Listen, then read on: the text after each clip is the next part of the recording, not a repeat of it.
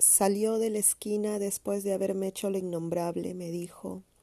Llena tu porongo de agua y lávate con jabón, luego de haber teñido de sangre la sala, que era la cocina, el comedor y la habitación.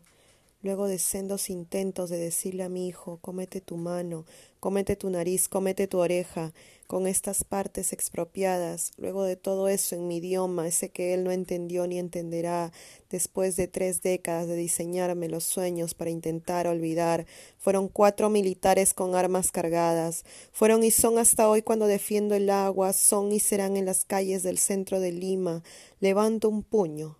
Apenas llego al metro sesenta cuando hago esto. Me siento un pedacito de mundo. Soy un pedacito de esta legión que grita justicia y reparación, pero también soy un cardumen que forma otro cardumen, de seres libres que nadan, llenos de coraje. Somos el mar tragándose el cielo y el silencio, somos el pasado y la memoria de los nuevos, somos humanos y vida y lucha y huesos y trabajo diario de ambulante.